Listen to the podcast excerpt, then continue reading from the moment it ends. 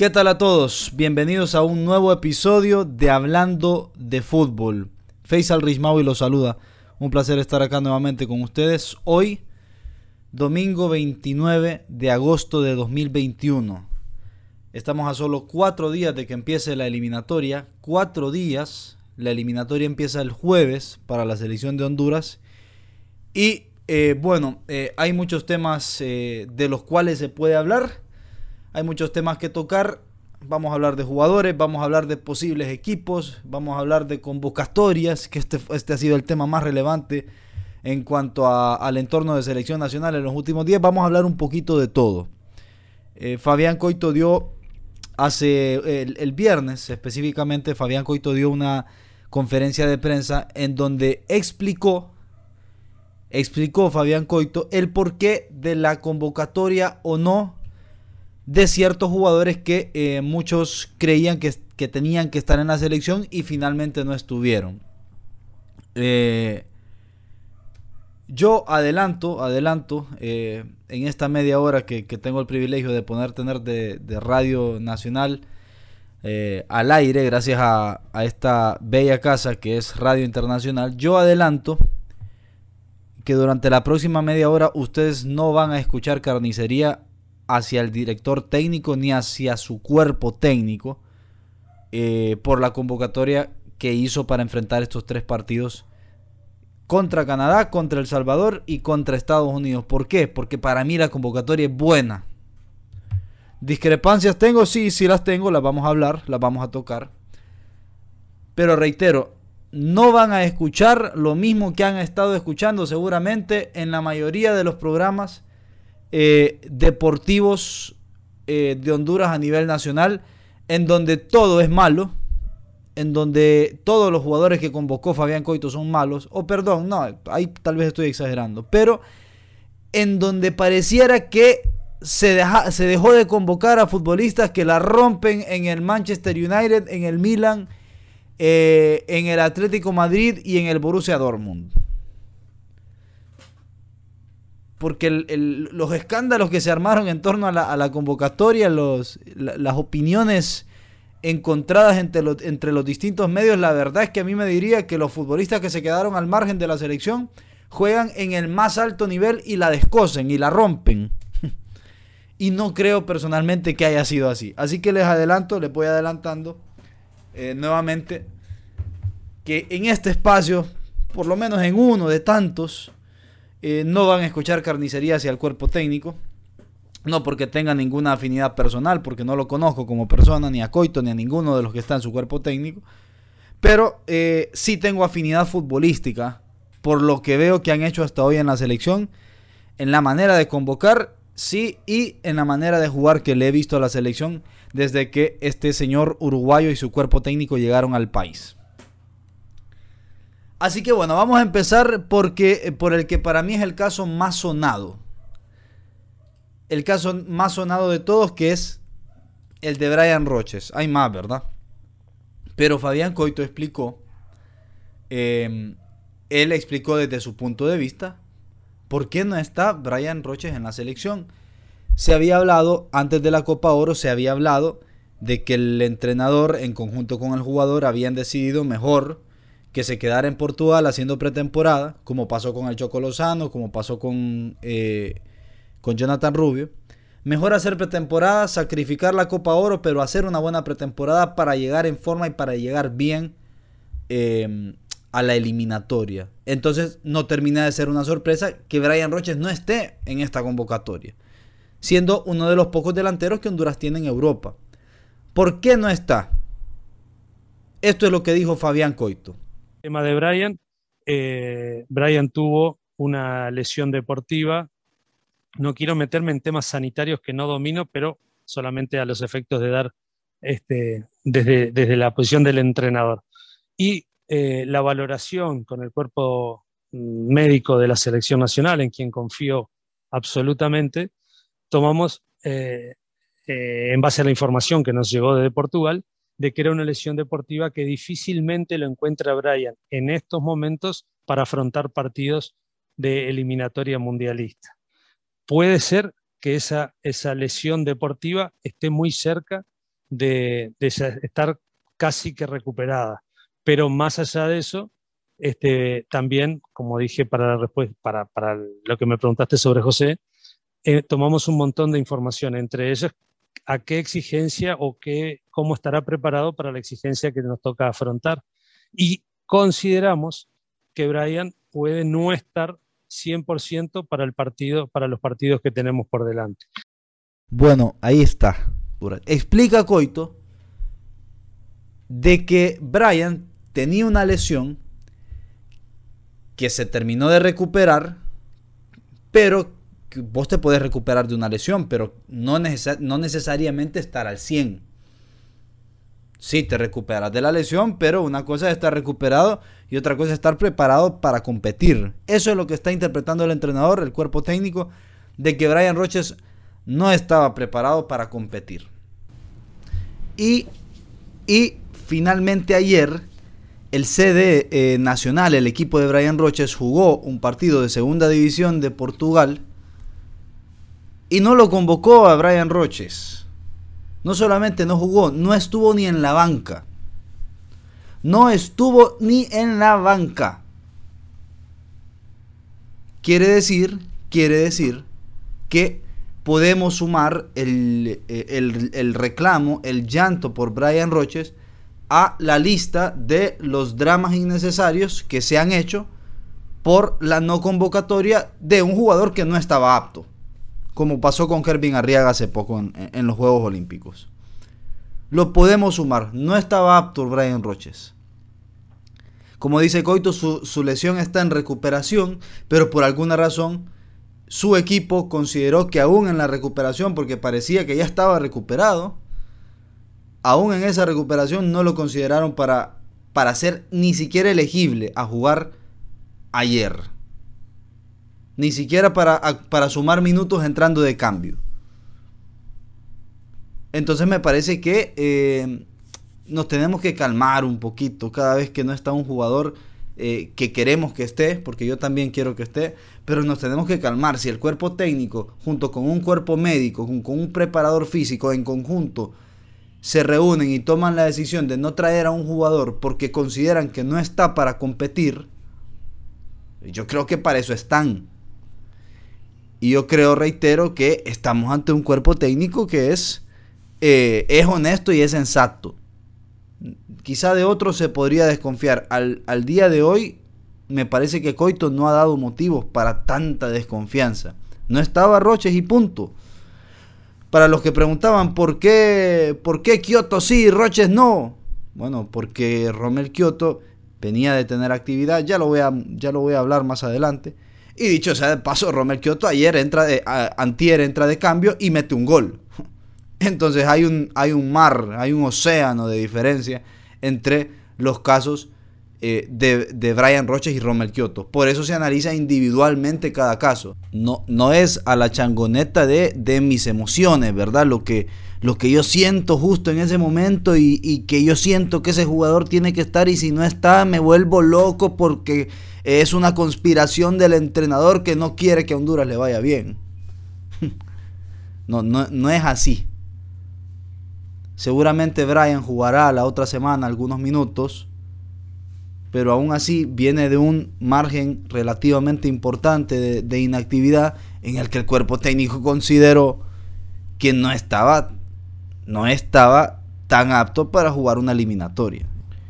Y por otro lado, yo también creo que tenemos que aceptar que hay algo que el entrenador públicamente, públicamente no lo quiere y no lo puede decir no lo puede decir. Esto yo sí lo creo porque a veces los entrenadores se reservan cosas y hay cosas que tal vez se pueden hablar en privado, pero en público no se puede decir. ¿Por qué Roches sí y pero Kioto sí y Roches no? Porque a veces sí se puede hacer una excepción con un jugador y esa excepción no la haces con otro jugador? Yo creo que es obvio, porque cada jugador tiene su nivel de importancia y hay jugadores que para el equipo y para el entrenador son más importantes que otros. Eso, eso para mí es obvio. Y tampoco está mal. Y porque Kioto es muchísimo más importante para la selección que, que Roches. Entonces, a un jugador lo puedes esperar un poquito más o puedes hacer una excepción con él porque lo necesitas muchísimo más. Mientras que a otro, bueno, si no lo tengo al 100, mejor lo aguanto y veo si lo llevo a otra convocatoria. Eso por un lado. Por el otro, Romel Kioto sí compitió en selección hace poco. No es que viene de estar mucho tiempo sin jugar. Y Brian Roches, yo, yo lo que sí siento es que desde que terminó la temporada no ha jugado porque no estuvo ni en selección y últimamente como estuvo lesionado tampoco había jugado en, en, la, en la liga. Habiendo dicho eso, yo soy de los que creen que en algún momento Roches tiene que estar en la selección porque está entre los mejores jugadores del país. Sí creo eso, reitero en algún momento Roches debería de estar en la selección. Pero si no está, tampoco es David Suazo en el Cagliari. O sea, tampoco es eh, Pavón en el Morelia.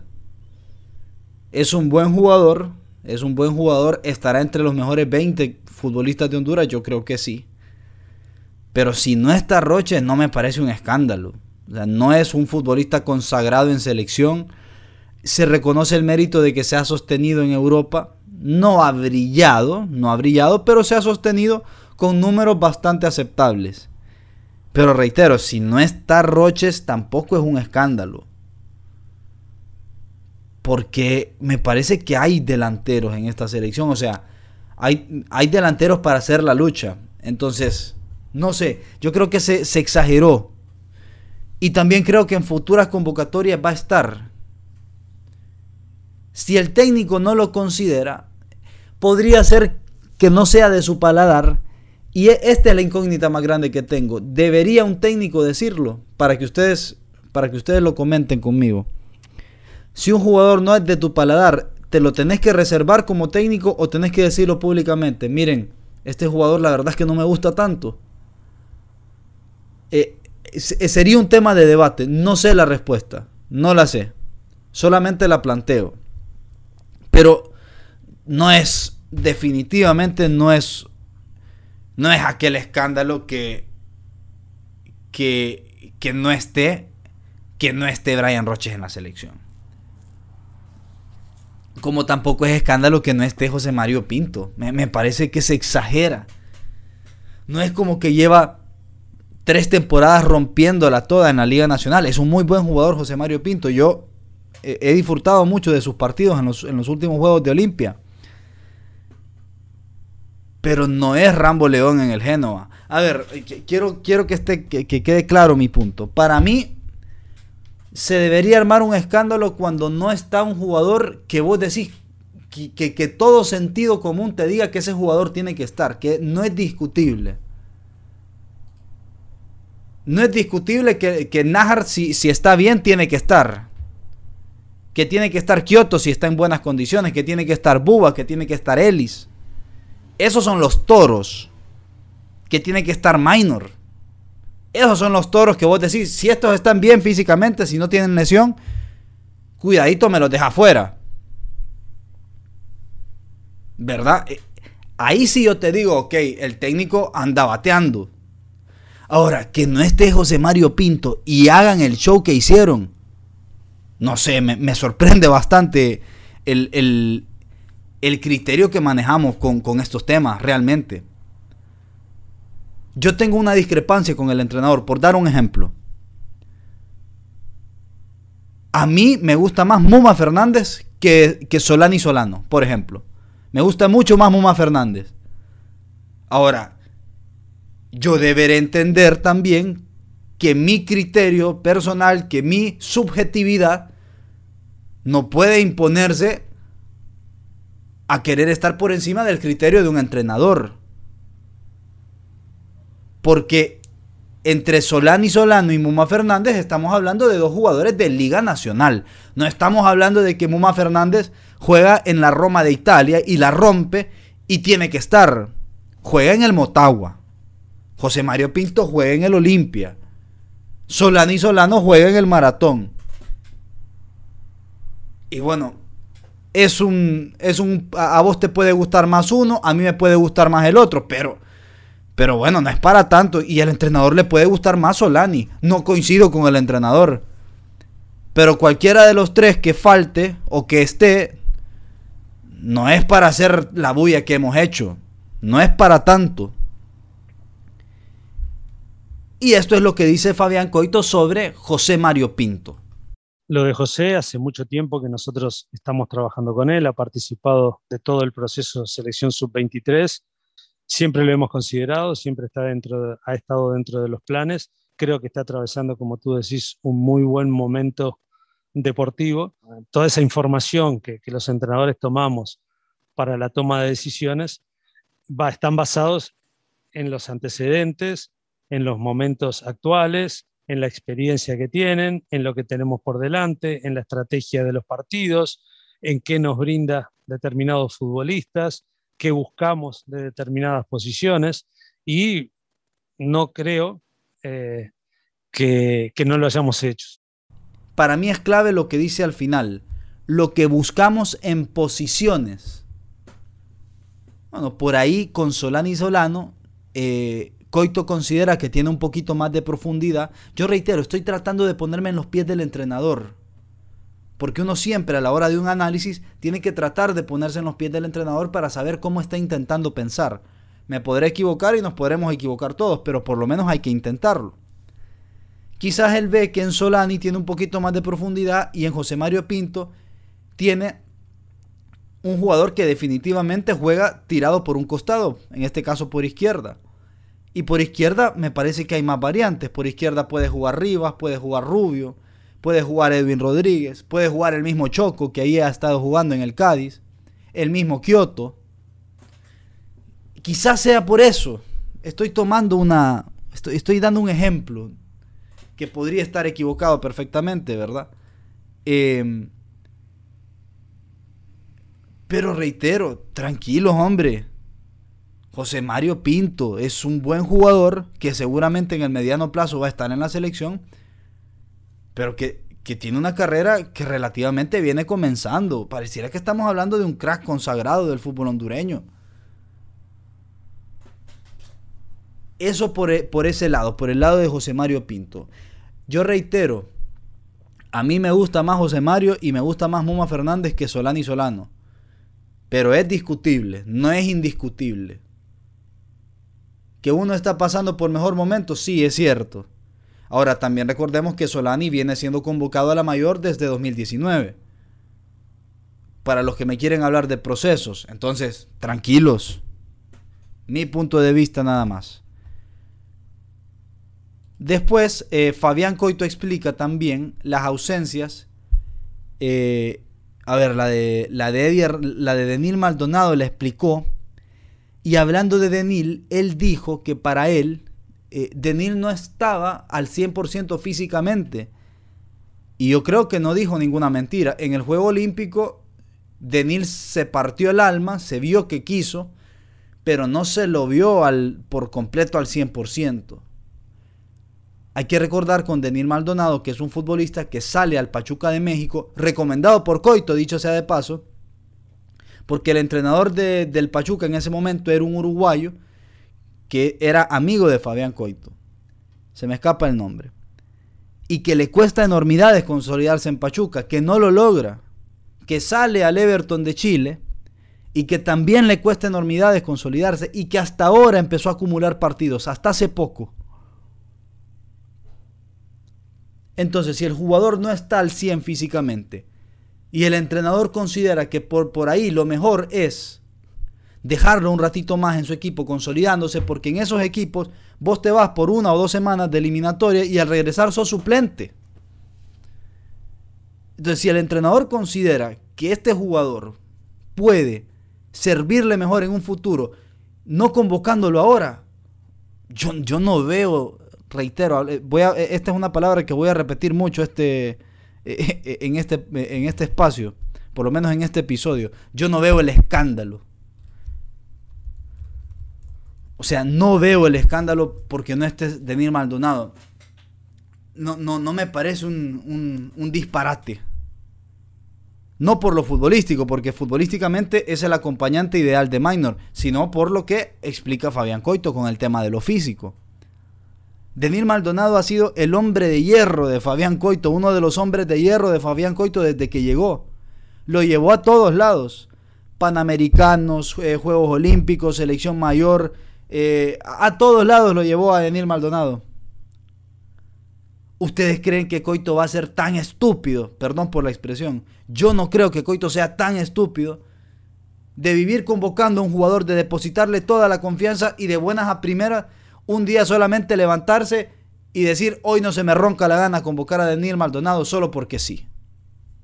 Personalmente lo dudo mucho. Porque aparte, si, si algo creo que puedo entrever de las cosas que ha hecho Coito de aquí hasta hoy, desde que llegó hasta hoy, es que no es un tipo que actúa en base a caprichos ni en base a ego. Yo de verdad creo que Coito toma decisiones correctas o equivocadas, pero toma decisiones en función de lo que cree que es mejor para la selección nacional. Coito no es pinto, se los aseguro, eso sí se los aseguro, no es pinto. No toma decisiones al calor de yo primero, porque yo soy el más bravo aquí, yo soy el que más sabe. No. Eso no es Fabián Coito. Eh, entonces, eh, ahí quedó explicada y para mí quedó más que saldada la duda con Denil Maldonado. Eh, con Roches yo creo que también puede ir por el lado de que, de que no es fundamental para él y, no es ningún pecado, no es fundamental Brian Roches. Y tampoco lo va a decir. Esa ha sido la decisión de él. Em, en el caso de Danilo Acosta, el tan mencionado Danilo Acosta futbolista de las selecciones juveniles de Estados Unidos, hondureño, que va a representar a Honduras en la selección nacional absoluta, en la mayor. Esto dice Coito sobre Danilo Acosta. Danilo Acosta es un futbolista que hace mucho tiempo eh, queremos contar con él por distintas razones, documentación, lesión deportiva, una lesión muscular le impidió ser considerado para los Juegos Olímpicos, después la decisión iba a ser de Miguel final, tampoco para la Copa de Oro.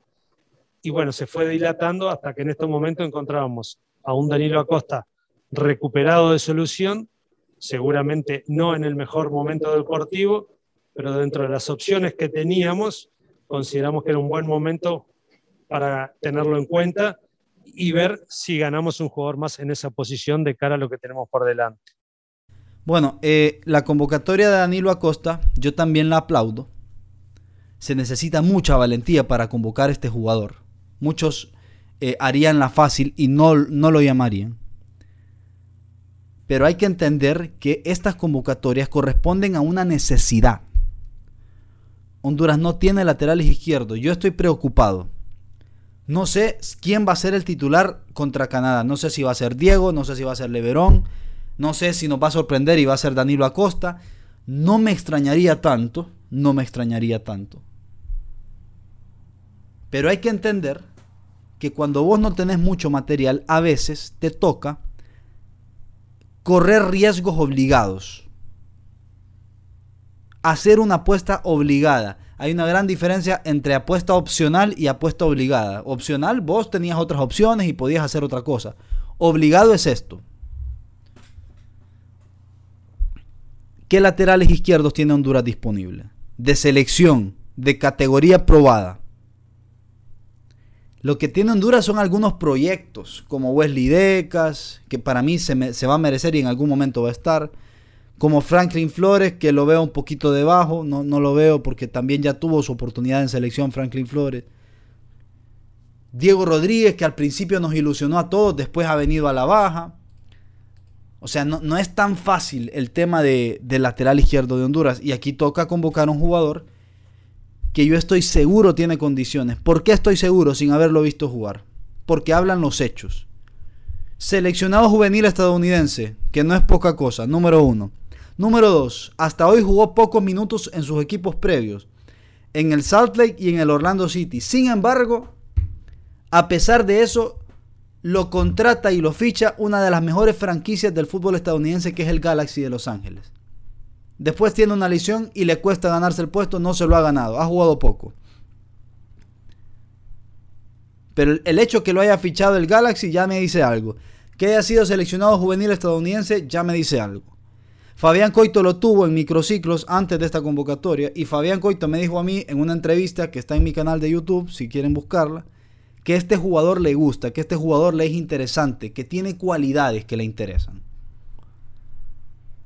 Y si hay algo en lo que Coito es muy bueno es en catar talento.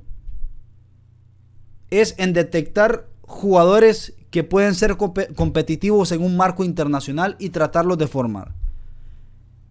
Y si Coito me dice que este jugador le interesa, yo doy casi por hecho que este jugador tiene condiciones.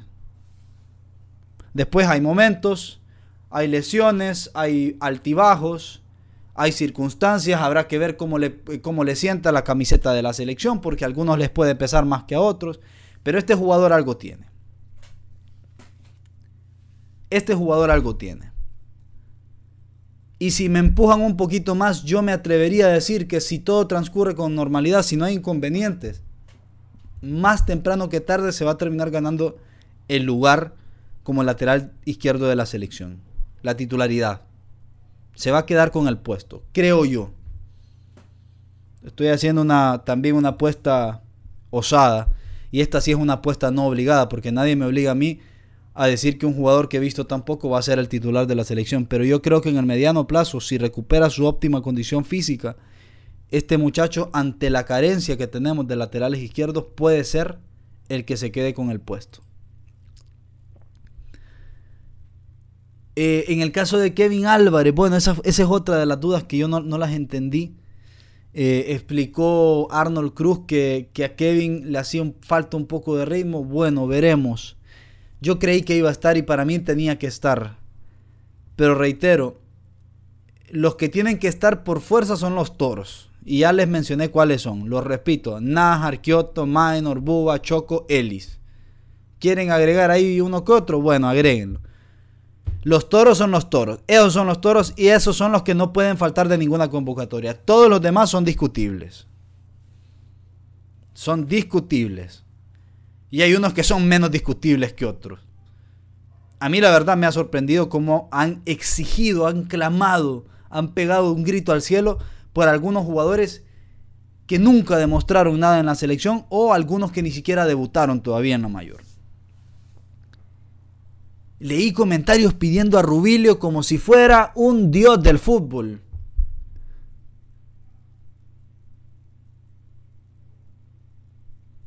Lo, que, lo, cual me tiene a mí increíblemente sorprendido. Eh, el, tema Rubilio también me dejó eh, extrañadísimo, extrañadísimo. Pero antes de seguir con esto, quiero invitarlos a que si quieren hacerme algún comentario, llamen, no, no llamen, manden mensaje, manden WhatsApp al 9840 9784. Repito, 9840 9784 y vamos a poder interactuar. Hasta ahorita vengo dando mi número y solo faltan 10 minutos de programa. Les pido disculpas, se me fue la onda porque, bueno, el tema selección me apasiona. Pero Dios santo, Rubilio Castillo, qué poca memoria tenemos en este país. A ustedes se les olvida lo que era, lo que fue Rubilio Castillo la temporada, la eliminatoria pasada fue titular en varios partidos, partidos importantes. Pinto lo llevó a, todos lados, le dio la oportunidad con, contra Costa Rica, fue titular contra México. Y no solamente no demostró nada en lo futbolístico, sino que su presentación en la selección fue impresentable desde lo, desde lo competitivo. Rubilio Castillo entraba a la cancha y se tiraba al suelo buscaba, que, buscaba impresionar, engañar al árbitro cada vez que lo, tocaba una mosca y se, caía al suelo, Rubilio Castillo. Contra Costa Rica en aquel partido que nos empata, que nos empata eh, Waston en el último minuto, que supuestamente entró de cambio para darle aire al equipo, solo entró a eso, a tirarse al suelo. Dicho sea de paso, es un jugador que dentro de la Liga Nacional es un grandísimo delantero, pero que fuera del entorno nacional tampoco es que es un jugador destacado. Jugó en Segunda División de México, no le fue tan bien. Jugó en Portugal, estuvo seis meses, no se consolidó. Y hoy mete goles, sí, mete goles, pero en una liga que es quizás tan malita como la nuestra. El fútbol de Bolivia es, con toda seguridad, una de las dos peores ligas de Sudamérica. Se pelea ahí con Venezuela. Una de las dos peores ligas de Sudamérica. Y si me empujan un poquito más, les digo que es la peor. Y hay otros delanteros que tienen más cualidades que Rubilio Castillo. Eddie Hernández para mí es mejor delantero que Rubilio Castillo. Y te da otras alternativas, porque aparte de ser mejor técnicamente, mide dos metros ese muchacho. Te puede resolver un partido por el juego aéreo en cualquier momento. Entonces, eh, para mí la convocatoria es 85-90% buena. se ha hecho todo lo posible, esto es lo que yo he visto desde acá hasta hoy con Coito, que se ha hecho todo lo posible por, por tener el plantel más, más rico en cantidad y calidad, por no marginar a nadie, por abrirle las puertas de la selección a todo mundo y por abrirle las puertas al talento, cosa que no sucedía con el señor Jorge Luis Pinto, ¿verdad? Porque Pinto te metía 5 o 6 contenciones en una misma convocatoria. Más antifútbol no se consigue. Y a Pinto nunca le hicieron campañitas para echarlo de la selección y nunca le cuestionaron las convocatorias horrorosas que hacía. Horrorosas. Cada convocatoria era peor que la anterior con Jorge Luis Pinto y nunca vi estos shows. Nunca vi que le hicieran tanta contra al señor Pinto. Es más, más de alguna vez guardaron silencio. Como que le tenían miedo. Así que bueno, eh, en síntesis eso, me gustaría tener más tiempo de programa. Por ahora solo tenemos media hora, pero créanme que vamos a ir avanzando y vamos a ir teniendo más. Eh, mientras tanto les agradezco a todos los que han escuchado este programa, esta media hora desde el domingo pasado hasta hoy, antepasado. Y bueno, espero que me sigan acompañando en este espacio, se los agradezco de verdad. Em, que Dios nos ampare el jueves, yo creo que tenemos equipo, tenemos selección no sé si vamos a ir al Mundial, pero sí sé que vamos a dar pelea. Están los dos grandes favoritos que son Estados Unidos y México. Y el resto de las elecciones nos vamos a agarrar. Nos vamos a dar duro. Nos van a ganar, les vamos a ganar. Eh, es una moneda en el aire. O sea, el, tema con el resto de las elecciones, yo creo que, que no somos más que nadie, pero no somos menos que nadie tampoco. No somos menos que nadie. Se conformó un buen equipo eh, y se conformó un equipo que tiene una identidad y que sabe lo que juega. Y que reitero, es un equipo eh, común, ¿no? No, es un, no es el Brasil del 70, es un equipo que va a ganar, va a perder y va a empatar. Y bueno, ojalá que al final del día, al final de la eliminatoria, eh, los números cuadren y que nos ubiquen entre los mejores tres o entre los mejores cuatro y podamos clasificar a Qatar por lo menos con un repechaje. Pero desde este lado, por lo menos, y analizando sin la camiseta puesta, analizando con toda la objetividad que intento tener del mundo, con toda la objetividad que puedo, a veces uno lo logra, otras veces no, pero sin camisetear, definitivamente yo creo que Honduras tiene equipo para competir por ese boleto a la Copa del Mundo. Muchísimas gracias a todos, los espero el próximo domingo y les mando un fuerte abrazo a la distancia a los que nos, a los que nos escuchan a lo largo y a lo ancho del país y también a los que están escuchando esto desde Estados Unidos. Abrazo grande, esto fue Hablando de Fútbol, yo soy Faisal Rishmawi, ha sido un placer estar acá nuevamente con ustedes.